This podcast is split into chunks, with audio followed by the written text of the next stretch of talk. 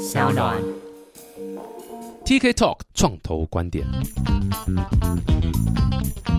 Hello，大家好，欢迎来到 TK Talk 创投观点，我是 TK 啊。这次邀请到一个来宾呢，大家非常非常特别啊，这叫做我们商岸的创办人李凯。嘿大家好，我是李凯。没想到去年第一个邀请 TK 当做我们第一个 podcast 的主持人，然后最后又被他拉回来上他的节目。一定要，人家讲说新创团队要能够，英文叫做 eat your own dog food，、啊 right？你要自己要去玩你自己的产品，自己要去做这个，所以你现在就是要来体验一下来宾的感受。所以你说你的节目是 dog food 吗？是是是是。哎、不过这个立凯，其实如果大家有稍微你知道，呃，这个 Google 一下 顾立凯，其实很快看到哦，是 Uber 的前台湾总经理。Yeah 然后这个是最多你的你的 media expose 在这边是最多的是是是对啊，那一段是一个孽缘呐、啊。应该最多有争议性的一些 headline 头条都是那种出没错来，的。我记得那时候转开电视常看到新闻在讲说 Uber 又怎么 Uber 又怎么了，然后每次都是你在上面 defense。是是，对被被盯的馒头包有。点，不过你现在是完全离开是 Uber 了啦，是是是所以就离开错的才能跟对的相逢，是对不对？离开旧爱就像坐慢车，对梁静茹的歌。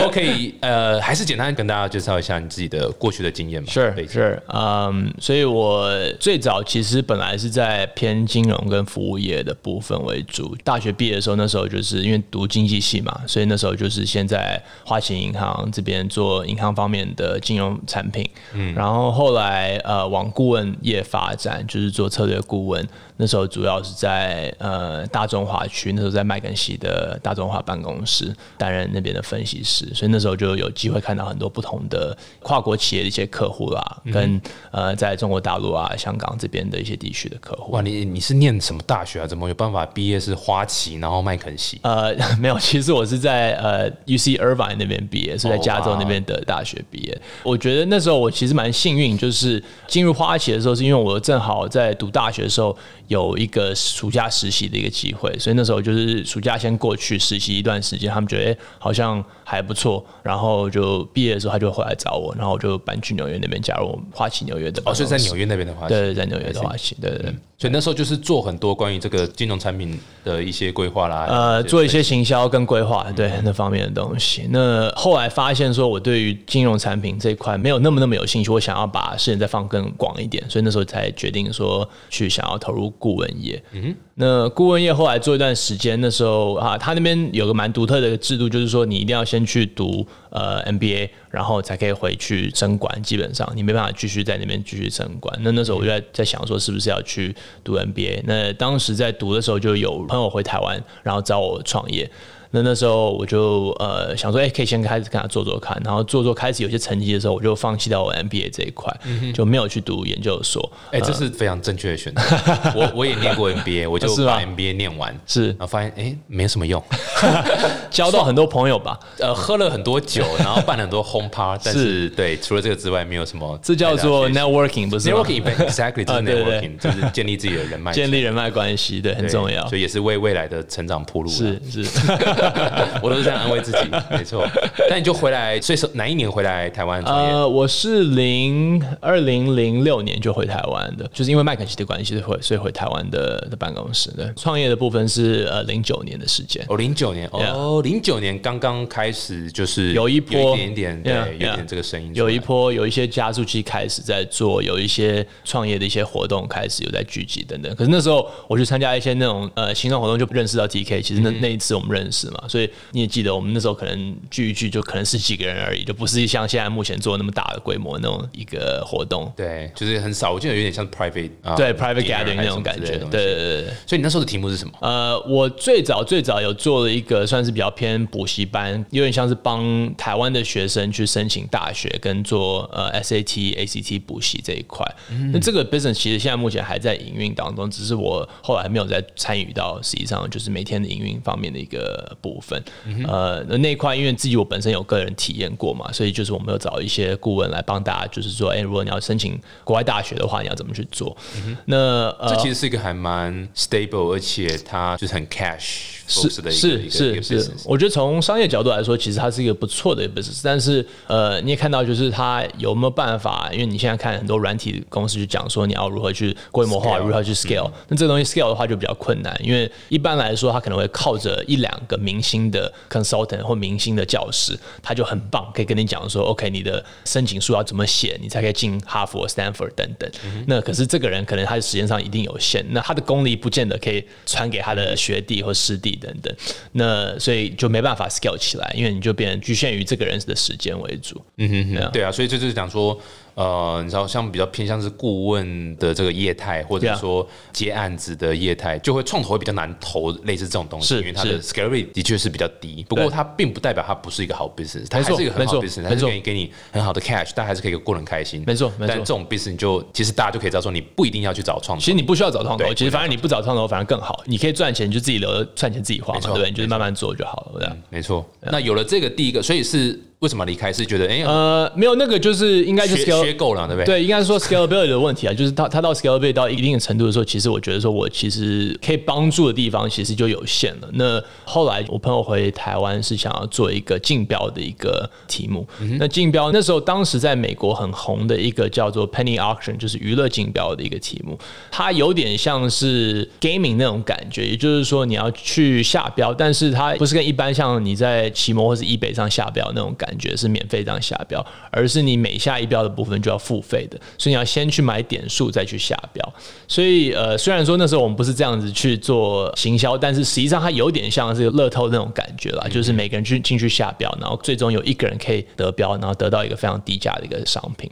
当时那个议题非常红，因为你常常会看到广告，就是那时候很常会看到 banner，就是说 OK，你有十元买到 iPad，或者是一百元买到 iPhone 等等。那因为这个就是靠这个竞标的部分来补贴这个 iPad 的价差，这样子。嗯所以那你们得标的规则也是，你知道那时候台湾有另外一个就是叫杀价王嘛 Yeah, yeah, 对所以但是他到现在他其实还在 run，而且一直都很有名。那他们的就是第二低且不重复的唯一的那一个，是就是嘛，对不对？对对那你们也是类似这样？我们的游戏规则有点不同，那那时候比较像是它有一个持续在更新的一个呃时间表，所以它会倒数计时，比如说最后剩十秒，十九八七二。那在十秒内的部分，只要有人在下一标的话，他这十秒就重新开始，再加十秒或者加到二十秒等等。大家就是在看在那边在等嘛，他就是看说，OK，如果你都不下标，我也不下标的话，可能到一到零的时候就没有了，没有的话就结标，那那个人最后下标，那个人就得标。但是同时可能会有五十、一百、两百个人在看这个竞标，大家在准备要不要要看要不要下标，对对所以它有点像个游戏的那种感觉了。Right，听起来很有趣，而且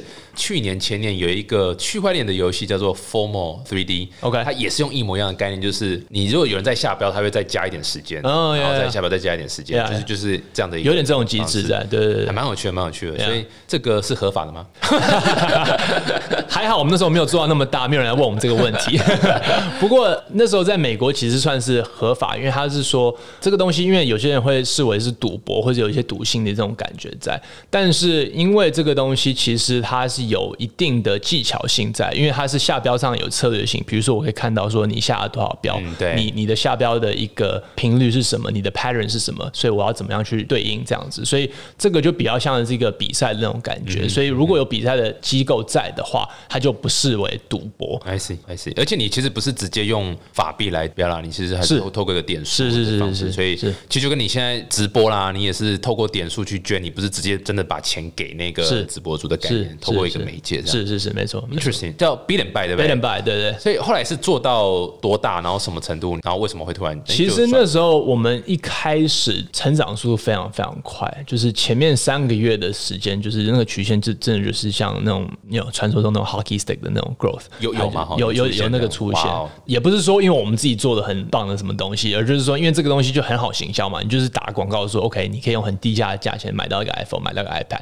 大家就会冲进来想要试看看到底是种什么东西，所以一开始 user 进来的速度很快，一开始我们也碰到一些技术上的一些挫折，因为后来发现说 user 进来太快，我们 loading 的部分，因为那时候比如说云端的 server 啊等等 AWS、GCP 那些都还没有有，可是没有那么成熟，所以我们没办法那么快把我们的 server 的部分 scale 起来，所以那时候我们我们碰到蛮多就是技术上的一些门槛，然后直到其实我们后来发现说有很大的一个技术门槛，所以变成说要整个网站打掉重写，打掉重写，所以我们一开始三个月冲上去之后，我们下站了差不多一个月的时间，就是重写的时间。那重写的时间呢，就开战的时候就发现，后来已经有十个竞争对手已经做一模一样的。才才几个月时间，对，就几个月时间。哇哦，对，那时候就开始变很竞争。那所以我们发现说，有一些日本的团队进来开始做啊，然后台湾自己的 local 团队又开始做。那那时候大家就开始在比，就是下广告啊，下有 FB 啊、Google 的广告来吸引 user 进来。还是持续有很多就是新的 user 进来，但是因为有竞争的关系，所以有些人会想要去新的平台，因为那边竞争比较低，所以你比较容易可以标到一些新的商品等等。所以呃也蛮有趣的。那到最后发现说，差不多过了半年，半年之后算是我们的 peak 吧。那时候 peak 的话，大概一年的营业额大概有到一个三百万美金的一个规模。哇哦但是后来我们就发现说，有一个蛮大的问题，就是这个 user 的留存率非常非常低。就是说，你买新的 user 进来的话，它很快就流失掉，因为你每一个竞标可能有一百个人竞标，可是到最后只有一个人可以得标。所以当你玩了几次之后，就发现说，其实它有点像就是买彩券那种感觉嘛，就是买很多次的时候，发现都没有办法中中中的话，就不玩了你就不玩了。对，所以你就要一直花很多钱去买新的人进来。我们也试图做了很多不同的一些机制来来让新的 user 更容易得标，然后更容易去留存下来。比如说有一些是只有新的玩家可以去参与的一些竞标啊等等这方面的东西。可是到到最后，其实它还都还是流失掉，而且流失掉之后，我们就要越花越多的广告费来找更多新的 user，因为你一开始买的 user 一定是最便宜最好的 user，可你越来越买的话越来越贵，然后越越来越低品质，所以变成说有点像是在补一个呃漏洞的一个船嘛，就是你一直在加水进去，它就一直在补那个洞，一直在补那个洞。那到最后发现说，其实没有办法再一直持续下去。那我们也当时也没有想到好的一个 pivot 的一个方向，把这些 user 转成另外一个服务，因为他们基本上就是想要来就是碰运气捡便宜、便宜等等。所以我们开始推出一些其他服务的话，他们也其实也没有那么大的兴趣。所以当时我们就跟另外一个日本的同业竞争在谈，因为那他那时候我们算是一二名，就是在业界里面一二名同类型的网站。那后来我们就是跟他谈说，是不是有一些合并的机会等等，然后最后我们就其实就把它整个 exit 掉。哦，所以是卖 merge 在一起，还是呃，你直接虽然是卖给他虽然是 merge 在一起，可是就也有一些就是呃，然后 merge 在一起，我们的网站其实就把它关掉。I see Yeah I see，然后等于是你们的 infra 或者是一些会员就是对对给他们对对。那那一间日本的他后来他后来有转型做别的东西，可是后来好像他也也撤出台湾。I see，对，那你 b i l l 拜是那时候有拿投资人的钱吗？还是就完全是自己的钱，就是独资？呃，没有，其实那时候就是我跟我几个好朋友，就是高中同学一起，就是自己 bootstrap 自己投资进去做。因为它这个好处就是说，因为会员会买点数，所以其实你一开始就有一些一笔资金进来。那你有开始资资金进来的时候，你其实没有那么一开始需要烧那么多钱的一个一个期间。就是可以 cover 掉很蛮多 expense。对对对，所以它这个所以它这个 business model 好处在这边了。I see，不错哎，这个是个很好的一个做多久 b l l 拜多久？做三年，对哇塞！所以如果常听我们节目的听众应该知道，就是创业绝对不是就是哦，我创个业，然后成功业，然后开始就变成有钱。No，其实几乎每一个来宾，大部分的都是会经历过几次失败啊。呀呀，一定说的，一定所以离开 b i l l 拜之后，马上就到 Uber 吗？其实那时候正好就因缘，就是我还在做 b i l l and buy 的时候，那时候我们也在看说，在想说是不是要做下一个议题。那时候我们的 team 可能在还在思考当中，然后我就透过一些之前的认识的同事跟朋友认识到 Uber 的人，那他就跟我聊，他其实一开始只是想跟我聊说，想要更多了解就是台湾的市场，因为他们想要在台湾这边发展，所以一开始也不是想要面试啊什么之类的，只是正好我朋友说，哎、李凯现在目前也在做 internet 方面的东西，可以跟他聊一下。那我就跟他们聊完之后，我就其实一开始我非常唱衰啊，我蛮悲观，就是 Uber 在来台湾的竞争力，因为我感觉上，因为那个时候其实也不知道你还记不记得，那时候是 Groupon 在台湾的一个阶段。那那个 Groupon 在台湾的做法，其实我觉得就是他可能有很多老外的一些主管进来啊，然后一直团队一直换啊，那我就觉得说好，好像他们不够接地气，不够了解台湾的市场，所以没办法，真的就是可以把一个国外的服务跟品牌把它复制在台湾。所以我一开始可能只是跟他想说聊一下，认识一下。那聊完之后，觉得好，好像其实他们对于台湾的市场还蛮希望，就是 build 一个当地的 local 的团队 team，对对，那真的就是比较了解台湾市场的一个团队，把它做起来。那后来我觉得好像蛮有看头的，然后觉得我自己开始蛮越来越兴奋，觉得哎、有一个世界顶级的一个呃新创公司愿意在台湾投入，我就蛮兴奋。然后谈谈谈谈到最后，就是他想说，哎、那你有没有兴趣就直接加入？那正好我们贝伦巴也到一个一个转折点，我们想说，那就那时候加入其实蛮不错的一个机会。那我后来就决定加入，就是当做算是他们前面我们三个人的一个创办团队啊，这样子。哎、那所以一开始是呃 Uber 总部的人来跟你们谈吗？还是呃，对，那时候我是跟呃亚洲总部，那时候亚洲总部在新加坡吧。还是就是一个也算是一个就是一个 regional head 就对对对对来找这对边。，不过那时候其实我加入的时候，可能全亚洲 Uber 也只有十几个人而已，所以其实 regional head 就是我进去呃新加坡面试的时候，他们就是在一个像是那种台湾那种商办公司那种小小商务中心商务中心那种地方，对，然后就是很窄，可能不到一平的空间，然后就两个人挤在里面，然后 就是那个就是 Uber 亚洲总部，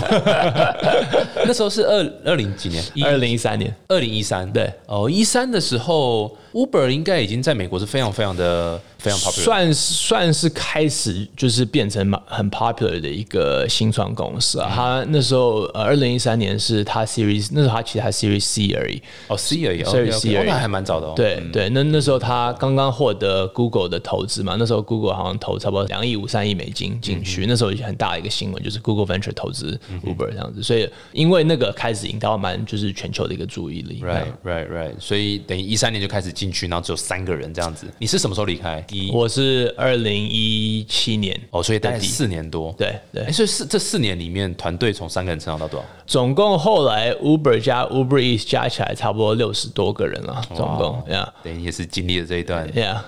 crazy 的成长期。Yeah Yeah Yeah，然后这不包括就是很多那种实习生啊，然后一些就是 temp 啊等等在帮忙的人，right, 对 right。所以你看哦，这个你当初是 Uber 台湾总经理然后现在又已经不是 Uber 的人了所以你大可以很真诚的，就是你知道放开心胸的，我一直都很我一直很真诚的在讲 这件事情。直接讲说，到底政府在冲山小朋友，对不对？到底你怎么看待政府这一路这样子拥抱新科技的状况？我觉得当然就是蛮两面的啊，当然就是说，呃，身为自己担任经历过这一段时间跟政府各种各方面的沟通啊、摩擦等等，我觉得当然就是 Uber 总部这边有他自己一些执着在，在看某些市场的部分来说，当然可能因为国外看到一个一定的成功的范例出来说，OK，我们在国外用自用车其实就可以变成是 Uber，然后这个东西是大家都可以接受的。之前国外有营业车的一个制度，但是现在可以把这个东西打破，然后用自用车的方式来做。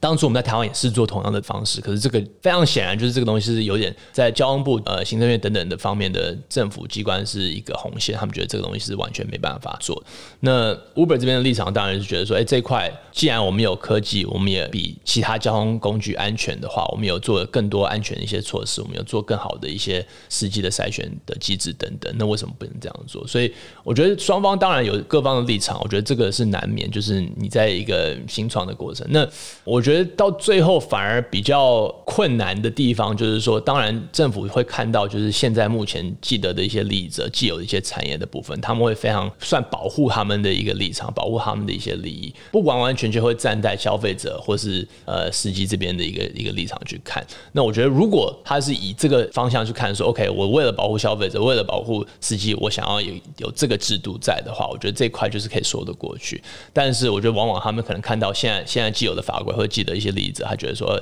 OK，我们要尽量不要改到这个现在的体系，然后还是让 Uber 进来的话，他们那时候有点想要有点像穿这个线了，就是想说 OK，我又想要保护到这些人，可是又想要拥抱创新，可是这个东西一定有一些取舍嘛就是你还是需要做一个选择。那他们其实到最后，我觉得反而不是他们的立场太硬，而反而是他没有办法做这个决定，到底他们要什么东西，他们到底是不是是要做一些比较大方面的一个修改，还是说我还是想要就是依照现在目前的法规、现在一个体制来做？嗯哼，所以就有点想要 I want to please everyone，对对对不 please everyone，就是对对对我每个人的选票我都要，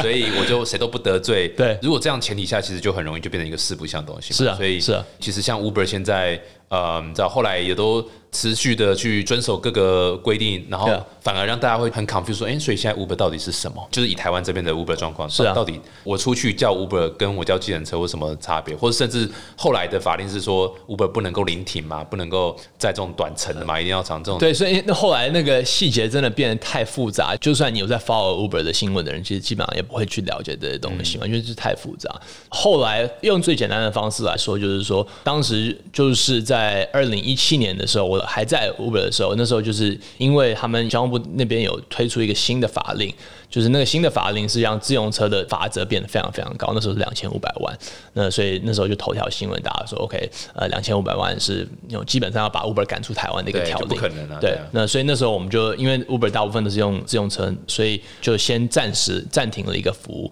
暂停服务，那时候我们团队就花非常积极，花很多时间去跟呃政府各部门去沟通，说 OK，我们现在要如何让 Uber 可以留存下来。那最终最终谈出的一个方案就是用。租赁车的方式，所以租赁车它跟计程车有不一样，就是它比较像是机场接送的车啊，或者是喜酒啊、吃喜酒包车啊等等那种那种方面的车，可是它也是合法营业的车。那时候我们说 OK，如果我们现在目前所有司机就转成租赁车的话，这个方案可不可行？那最后政府这边交通部也答应说 OK，这个东西是完完全合法的，所以你们用这种方式的话，你就可以持续经营下去。所以我们那时候也花了很多力气，把我们所有合作的司机都转到一个租赁车的一个体系底下。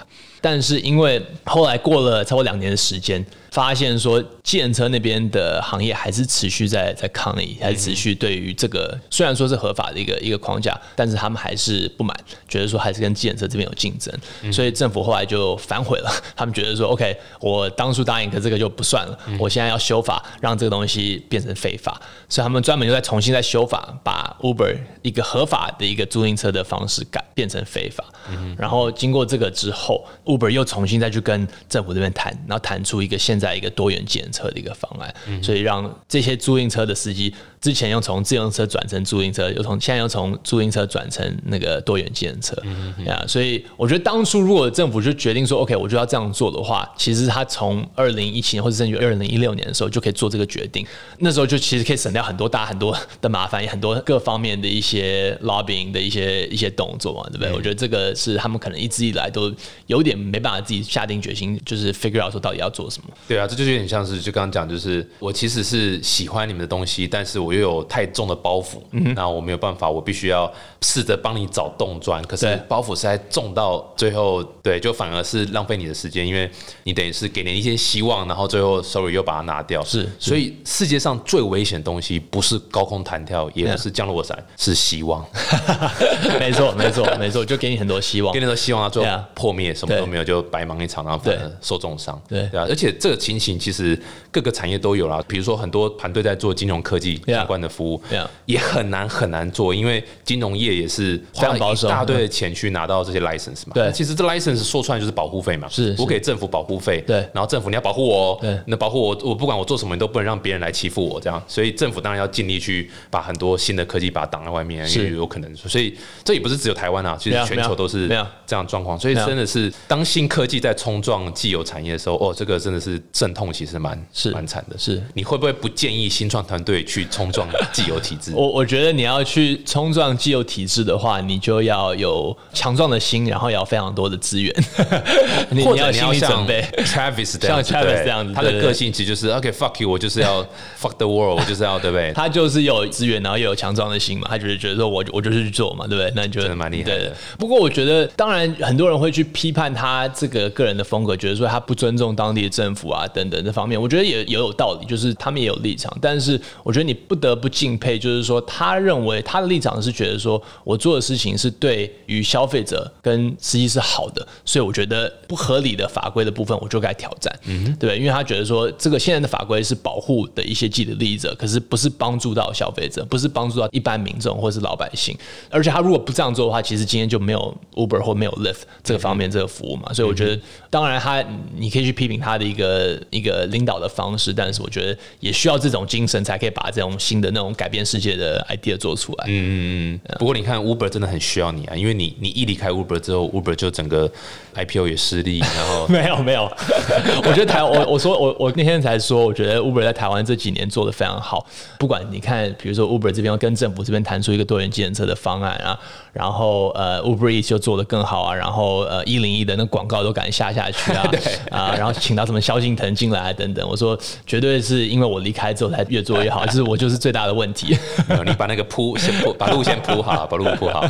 不过所以你是你说你是一七年离开，Yeah，一七年。一七年离开，然后你现在在做的就是商案嘛，对不对？你直接放了一个商案这样一个 Podcast，是。我想先问说，为什么你想做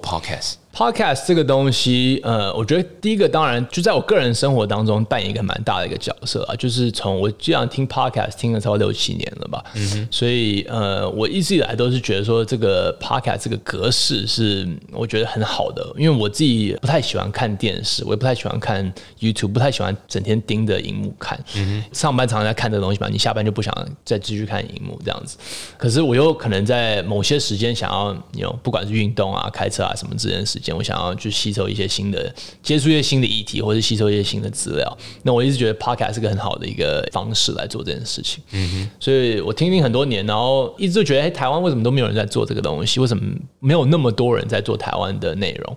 呃，直到就是后来想说，哎，下一个创业的议题要往哪个方向走？那后来想说，那干脆我就自己投入 podcast 来做做看。所以其实也是个人的一个需求啦，我觉得也是算是我这个创三浪的一个启发。哦，蛮酷的。这个先开个头啦，我们下集可以讨论更多有关于说，哎，为什么要做 podcast，或是李凯你在看 podcast 的状况会是怎么样，还有对商浪的一些规划啦、期许啊是什么的？我感觉感觉下一集应该会非常非常多可以聊一下有关于 podcast 的部分。各位听众，如果说你们喜欢这一集的话，欢迎订阅 TK Talk 创投观点，然后呃要记得下载商浪哦，记得记得订阅 TK Talk。我们下礼拜继续请到李凯，下周见。